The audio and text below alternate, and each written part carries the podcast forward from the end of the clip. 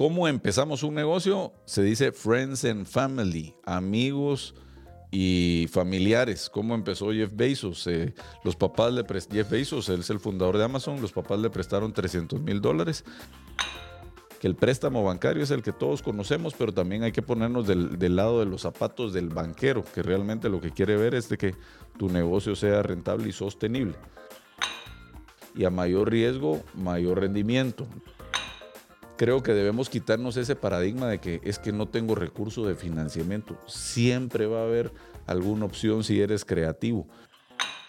Eh, cuidemos mucho nuestro récord, tanto con banco como gentes, porque... Bienvenidos a Money Coach, un podcast para descubrir la libertad financiera. Aprenderás a hacer dinero y tener el mindset del 1%. Llegó el momento de ejercitar tu mente y crear buenos hábitos financieros. Y así como en los deportes, los negocios y finanzas personales también necesitan de un coach. Conversaré con mentores, money coaches, y juntos lograremos vivir en abundancia y crear riqueza. ¿Aceptas el reto? Yo soy Adrián Lemke y esto es Money Coach.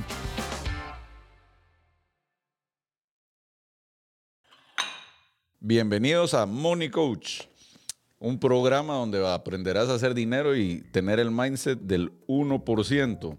Vamos a tener diferentes eh, temas, pero hoy estoy súper emocionado porque ya grabé mi, mi, episodio cero, que fue mi historia, y ahora ya vamos a entrar a la parte que probablemente quieren escuchar, que es, hoy vamos a hablar de el tema de financiamiento para emprendedores, ¿verdad? Hay diferentes etapas y eso es lo que quiero que vamos a ir tocando. Les voy a dar una anécdota mía. Mi primer financiamiento fue vender mi casa. Con vender mi casa utilicé ese dinero para un negocio que al final paró fracasando y realmente para seguir poniendo negocios tuve que pedir préstamos y, y, en ese caso cuando uno es emprendedor no lo dan los bancos, hoy lo vamos a platicar un poco. Pero eh, quería contarles la anécdota, o sea, cómo, cómo empecé yo. Ahora vamos un poquito a tocar los temas que ustedes quieren escuchar. Todo depende de qué etapa estemos, porque podemos estar en una etapa donde estamos en cero, podemos estar en una etapa de una empresa que ya, ya tiene ingresos, podemos estar en una etapa de expansión, puede ser venture capital, que son que es capital de riesgo. Entonces creo que quiero tocar un poquito de cada uno de los temas para que cada dependiendo en qué área o en qué situación de tu vida estés, puedas tener una idea de cómo comenzar. Bueno, entonces vamos a hablar de las diferentes fuentes de financiamiento. Ok, vamos a empezar de abajo para arriba. Si eres alguien que no sabe cómo, comenzar y quieres financiar un proyecto pequeño, lo primero que debes definir es cuánto necesitas, ¿verdad? Entonces vamos a hablar siempre en dólares. Eh, vamos a poner un ejemplo, necesitas 100 mil dólares para tu primer proyecto. Eh, un banco que es lo típico, no te va a dar ese financiamiento porque los bancos creo que funcionan un poco diferente en cada región que estés de, Latinoamérica, pero te diría que ellos se fijan mucho en el historial y flujo de caja que tiene el negocio. Entonces, cuando es un negocio nuevo, el banco no es de correr ese riesgo. Es más, el banco le dan ya cuando la empresa está generando eh, flujos positivos, porque ellos lo que quieren es que se les repague y por eso es que también es el financiamiento más barato. O sea, en mi región las tasas de interés van desde un 7% en dólares eh, y depende en qué parte del mundo. En Estados Unidos el año pasado estaban incluso en 3,5, 4 para vivienda y ahorita están por el tema de inflación en 7, pero sí siempre va a ser nuestra forma eh, más económica de poder financiarnos. Entonces, ¿cómo empezamos un negocio? Se dice friends and family, amigos y familiares. ¿Cómo empezó Jeff Bezos? Eh, los papás le Jeff Bezos, él es el fundador de Amazon, los papás le prestaron 300 mil dólares. En mi caso, eh, mis papás me dieron una casa de 200 mil dólares, la cual vendí y fue la que, con la que empecé el negocio. Entonces yo creo que la primera forma de buscar tiene que ser algo cercano. No vayamos con gente que no conocemos y todo, y hay que, hay que, tenemos que ser honestos, tenemos que empezar de pequeño. Es, eh, no hace mucho sentido llegar a alguien a pedirle 3 millones de dólares si nunca hemos emprendido, porque realmente tenemos que tener paciencia y esa trayectoria. Entonces yo diría que de financiamiento, si estás comenzando, tu primera opción, Friends and Family, ¿verdad? Bueno, luego asumamos que ya, ya empezaste tu negocio y tu negocio eh, está en problemas y realmente todavía estás en números rojos. ¿Qué me refiero a números rojos? Rojos es que tus gastos aún siguen superando tus ingresos y ese déficit lo tienes que financiar de alguna parte, porque si no tienes que pagarle a los empleados, tienes que pagar renta, etcétera. ¿Y de dónde lo puedes sacar? En esa etapa donde todavía está complicado, tienes que seguir acudiendo a Friends and Family. Eh, formas de cómo financiarte con Friends and Family, pues probablemente las más típicas son dos. Uno es darles acción o participación en el negocio con que sean tus socios y la otra es un préstamo. Lo que yo recomiendo y muchos empresarios van a recomendar, darle acciones porque todavía estás en un negocio de alto riesgo. Cuando uno hace un préstamo realmente tienes, eh, debes, eh, pues el compromiso de, saber que lo puedes repagar. Entonces, si no estás seguro porque tus números están en rojos y es difícil proyectar eh, cuándo vas a cambiar a números verdes, realmente lo que debes hacer es ofrecerle participación. Un ejemplo, un 10% por esos 100 mil dólares eh, o, o un 30%. Yo creo que eso dependerá de cómo estés evaluando tu negocio. Bueno, entonces ya pasamos la etapa dura. Esto que yo les estoy contando también ya lo viví. O sea, realmente no crean que no, no lo he pasado, no lo, aprendí de libros, sino lo, aprendí en la práctica. Entonces eh, me siento muy tranquilo hablándolo. Pero luego ya llegas a la etapa donde realmente ya le pegaste, ya tuviste utilidad. Para mí fue un tema que realmente pasé casi cinco años sin tener una utilidad. O sea, estuve en números rojos y no podía creer. Es más, en mi mente yo decía, es imposible tener utilidad. ¿Cómo hago para tener utilidad? Ya, ya estaba desesperado, pero realmente lo que me di cuenta es de que eh, hay que tener paciencia y hay que creer que las cosas pasan. Entonces, en un momento disminuí mis gastos y solo quería tener ese feeling de una utilidad. Hice un esfuerzo de tenerla y una vez pasó. ¿Qué pasó? Que ya empecé a tener utilidad más seguido. Es como es nuestro mindset, ¿verdad? Igual que como en el deporte. En el deporte eh, hay una historia sin tanto detalle de que en, en, miles, cientos de años no habían hecho el récord de correr cuatro minutos eh, una mía y alguien lo visualizó y lo logró. ¿Y qué pasó un año después? 70 o no sé cuántas personas más lo lograron. Entonces, eso me pasó a mí. Pero sin desviarnos del tema, regresamos un poco. Ya estás en números verdes. Ahora, ¿cómo me puedo financiar? Eh, en mi ejemplo, en los gimnasios estuve en números rojos casi tres años, entonces realmente no busqué un préstamo porque sentía que era irresponsable, que no le iba a pagar al banco o a, un acreedor, un, puede ser una persona individual también. Entonces realmente hasta que llegué a números verdes llegué al tema de pedir un préstamo bancario. Entonces ya me puedo financiar. Ahorita vamos a abrir un gimnasio nuevo y lo estamos financiando con el banco. ¿Por qué me estoy financiando con el banco? Eh, sin ir a tanto detalle, mi costo financiero voy a pagar un 7-8% en dólares. Entonces ya como genero utilidades, prefiero pagarme dividendos mes a mes y, realmente ya el mismo negocio y la utilidad va a ir pagando ese préstamo. Yo creo que es cuando ya uno ya tiene esa responsabilidad, que el préstamo bancario es el que todos conocemos, pero también hay que ponernos del, del lado de los zapatos del banquero, que realmente lo que quiere ver es de que tu negocio sea rentable y sostenible. Luego vamos a ver en qué otra etapa. Vamos a ver, ya queremos un negocio. Va, los inversionistas ángeles. Va, ¿qué es eso? Es venture capital, capital de riesgo. O sea, el capital de riesgo, ese es probablemente los negocios más riesgosos, que, eh, eh, pues para familiarizarlos son como los negocios de tecnología. Esos, no, no tengo la estadística clara, pero les diría probablemente uno de 100 se vuelven unicornios que llegan a un billón de dólares y la mayoría fracasan. Entonces es de mucho riesgo. Entonces realmente ahí la deuda no es una opción. Pero ahí lo que hace uno es debe acercarse con inversionistas y con los inversionistas eh, explicarles por qué el potencial de ese negocio y darles claridad que ese capital se puede perder, pero también se puede ir a las estrellas. Realmente eso es el, el capital de riesgo. Eh, mucho funciona en tema de tecnología, diría yo. Hay todo tipo de negocio y se, y se usa para, también se puede utilizar en parte para negocios nuevos. Por ejemplo, yo mi primer financiera, para que ustedes sepan, no era chiquita, era pequeña. Yo empecé, como les comenté, con, con 200 mil dólares. Y luego eh, entró un socio que aportó otros 200 mil dólares, ya teniendo 400 mil dólares, pero no utilicé deuda y ese negocio fracasó, ese se quemó, entonces me financié de esa forma, pero yo podría decir que mis inversionistas que tenían acciones, puedo decir en parte que es capital de riesgo, porque no había ninguna certeza en que ese negocio fuera a ser exitoso, pero realmente les eh, creyeron igual que yo en el potencial del negocio. Entonces ahí yo me iría un poquito al capital de riesgo. Bueno, luego tenemos, por ejemplo, ¿qué otras opciones en los préstamos? En los préstamos no, podemos, no pensemos solo en bancos, también puede ser en Friends and Family. asumamos que el banco no está convencido de darnos eh, un, un, préstamo y un financiamiento dado a que nuestro negocio todavía no muestra esa sostenibilidad y realmente como que no da esa credibilidad al banco. Entonces ya puede acercarse uno con Friends and Family. ¿Y qué es lo responsable? No es decirles, mira, préstame esos 100 mil dólares o lo que tú necesites y te voy a pagar un 8 o 9%, porque sabemos que si el banco no, lo está, no nos lo está dando, está viendo cierto riesgo y a mayor riesgo, mayor rendimiento. Entonces yo creo que lo responsable es llegar con tu inversionista y decirle, mira, dame 100 mil dólares y yo te voy a pagar un 12 o un 13 o incluso un 15%. 15%. Y él va a decir, bueno, pues es alto, pero ¿por qué alto? Y le digo, porque sí hay cierto nivel de riesgo. Eh, estoy muy convencido que te lo puedo pagar, pero siempre hay un riesgo que las cosas no vayan como esperamos. Entonces yo creo que esa es parte de la transparencia con quien te está financiando.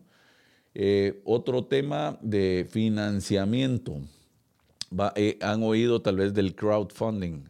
yo en lo personal no lo he utilizado pero realmente es como captar fondos chiquitos, incluso se puede decir hasta de 100 dólares, 1000 dólares, a través de plataformas para ciertos proyectos. He escuchado que son, es un método que también puede ser exitoso, pero en la práctica no lo he utilizado. Entonces, eh, no podría decirte si realmente es algo que te puedo recomendar.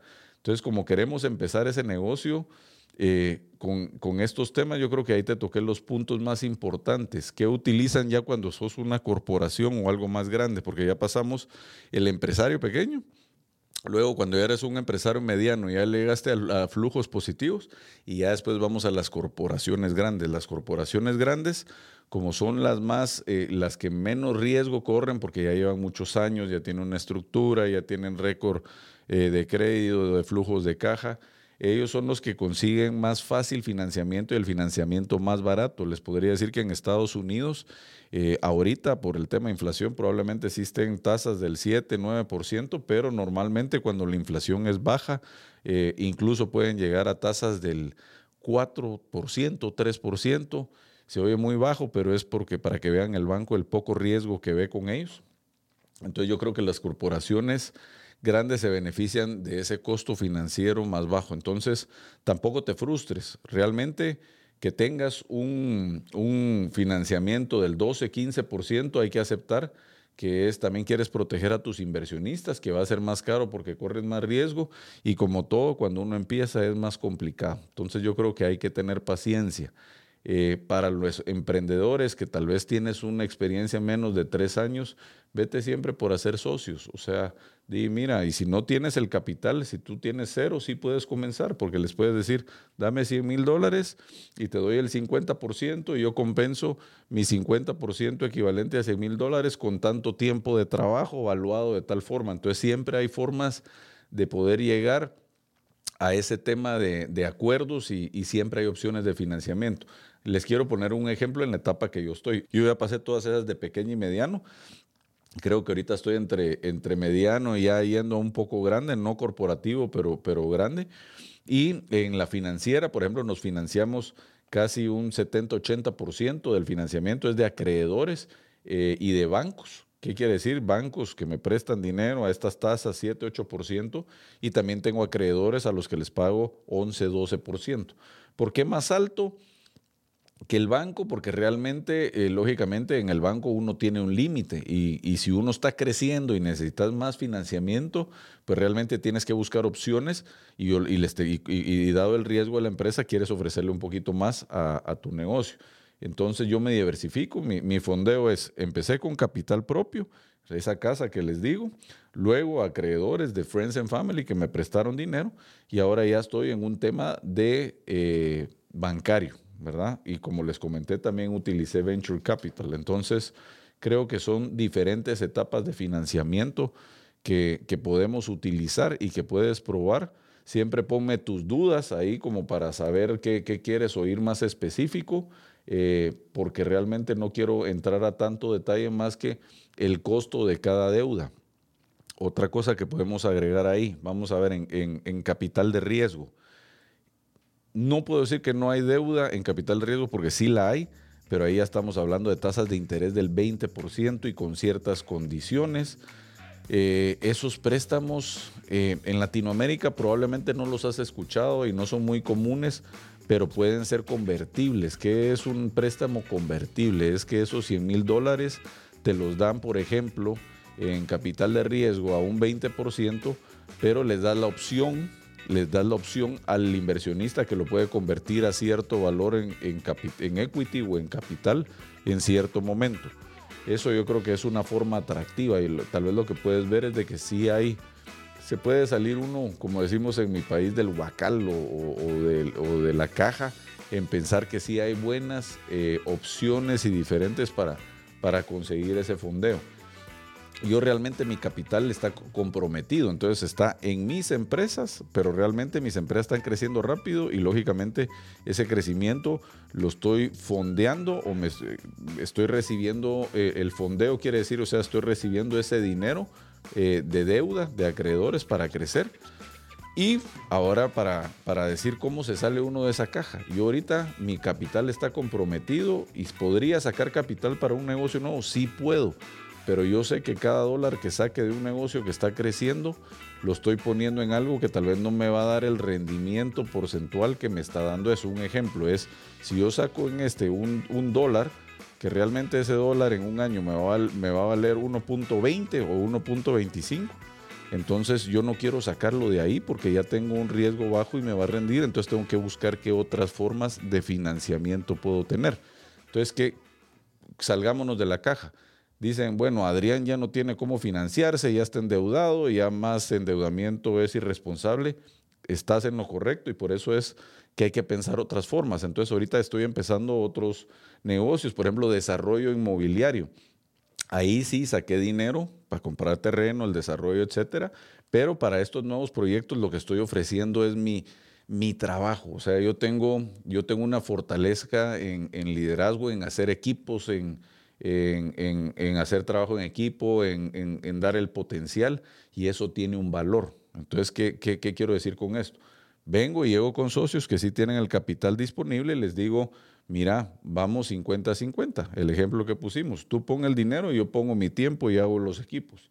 Si uno tiene ese valor, lo van a aceptar, porque hay inversionistas que no quieren participar, no quieren trabajar en eso, solo te quieren dar su dinero, pero tú puedes poner tu tiempo. Y en mi caso no es que como les, me van a conocer, no es que tenga esa necesidad, pero para mí es una pasión y me inspira estar haciendo esto que estoy haciendo con ustedes y me inspira a armar equipos. Entonces ya no lo veo como trabajo y sigo creciendo mis negocios. Entonces creo que debemos quitarnos ese paradigma de que es que no tengo recurso de financiamiento. Siempre va a haber alguna opción si eres creativo. Pero yo digo que ponme tus dudas y realmente ya podemos ayudarte como para ver casos específicos, pero lo que quiero ver es que nada es imposible y cuidemos mucho nuestro récord. ¿A qué me refiero con eso? Tanto con el banco, sobre todo con el banco, que si tú no pagas tus deudas después ya no vas a conseguir ese financiamiento y vas a tener que buscar formas más caras. Entonces cuida mucho tu récord bancario y también sé leal con tus inversionistas. ¿Por qué? Porque si tú eres honesto y transparente, va a venir el inversionista y te va a decir, eh, me fuiste honesto desde un inicio, me dijiste los riesgos, no nos fue como esperábamos, pero están contentos de que ellos tomaron esa decisión de ese riesgo y no hubo ningún engaño ahí. ¿Y qué va a pasar? Ese inversionista probablemente va a querer volver a invertir contigo porque sabía qué riesgo. Entonces, eh, cuidemos mucho nuestro récord, tanto con banco como gentes, porque nuestra reputación es súper importante y no queremos mancharla. Y conozco muchas personas que han crecido a cierto nivel y le fallaron al banco y le, y le escondieron información a los inversionistas, ya es muy tarde, ya levantarte de esa ola eh, es complicado. Entonces, tomemos las decisiones correctas, seamos responsables, seamos honestos y, y, y dime qué otros temas de financiamiento te gustaría escuchar. Bueno, vamos a hacer el reto. El reto, el reto es Yo soy muy, creo mucho en tomar acción. O sea, es eh, no esperar para cuándo. O sea, si tú me dices, hagamos un negocio, pues ya lo entendimos, démosle. No tenemos que buscar el momento perfecto, sino empezar ya. Entonces, tal vez el reto número uno sería, define el monto de financiamiento que necesitas en tu emprendimiento. Entonces, te voy a, te voy a dar un ejemplo que tal vez en pizarrón se vería más bonito, pero ahorita lo vamos a ver un poco más simple. Es, quieres poner un restaurante. Entonces, tú vienes y vas a decir, bueno, el restaurante, la inversión de hacer todo el restaurante me va a costar 100 mil dólares. De ahí, mes a mes, voy a estar gastando 20 mil dólares entre sueldos, rentas, electricidad y todo. Y estimo que seis meses probablemente mis ingresos no van a cubrir mis gastos. Entonces, viéndolo en mates sencillas, tiene 100 mil dólares, 20 mil dólares por seis meses son otros 120 mil dólares. Entonces, sabes desde un inicio que para ese proyecto vas a necesitar 220 mil dólares. Entonces, con lo que hemos aprendido hoy, acércate a la fuente de financiamiento según lo que platicamos, que va a ser probablemente ese inversionista, asumiendo que estás en las etapas primeras de tu vida, y eh, le vas a explicar el negocio. Mira qué simple, nos va a costar 100 mil dólares esto, nos va, vamos, necesitamos 120 mil dólares, se dice, de capital de trabajo que va a ser para cubrir esos gastos, asumiendo que nuestros ingresos no los cubren. Y probablemente los ingresos te van a ayudar a que eso aguante más, pero estás viendo tu peor escenario. Entonces también el inversionista se va a sentir tranquilo de que en seis meses vas a necesitar 220 mil dólares y probablemente que a partir del mes 6 ya tus ingresos van a ser eh, mayores a tus gastos y ese flujo ya va a ser positivo y ya puedes acercarte a un banco en, en caso quieras remodelar o hacer otro local, etcétera, pero yo creo que esos serían los pasos. Reto número tres, sé honesto con quien te otorga el financiamiento, con el por qué está, con el por qué está haciendo una buena inversión. Entonces, ¿por qué? Ya lo hablamos, sé honesto porque relaciones de largo plazo. No queremos dejar nuestras puertas cerradas en el largo plazo, entonces yo creo que hay que empezar bien. Entonces, la verdad, muy agradecido, eh, muy contento de estar con ustedes. Apenas estamos comenzando, van a tener material de todo lo que se imaginan en financiero. Si creen que eh, debo simplificar las cosas, por favor háganmela saber. Acuérdense que mi mente es financiera y mi mensaje es dejarlo lo más claro posible para que todos lo entiendan. Eh, en la universidad tenía un profesor de finanzas que me decía, a ver Adrián, ¿qué es este rendimiento? Y se lo explicaba, no, no, no, no, para que lo entienda mi abuelita. Y, tiene mucho sentido.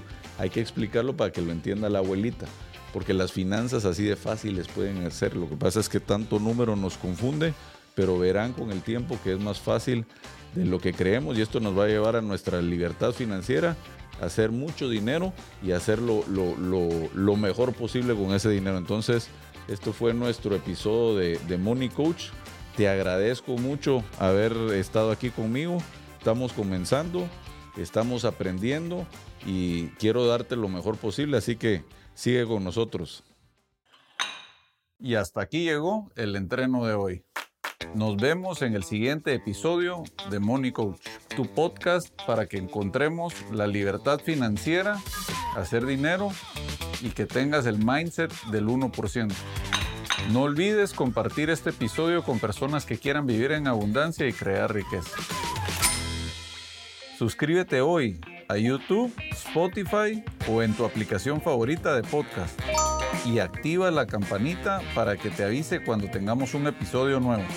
Sígueme en todas mis redes sociales como arroba o visita la página web adrianlemke.com. Hasta el próximo episodio.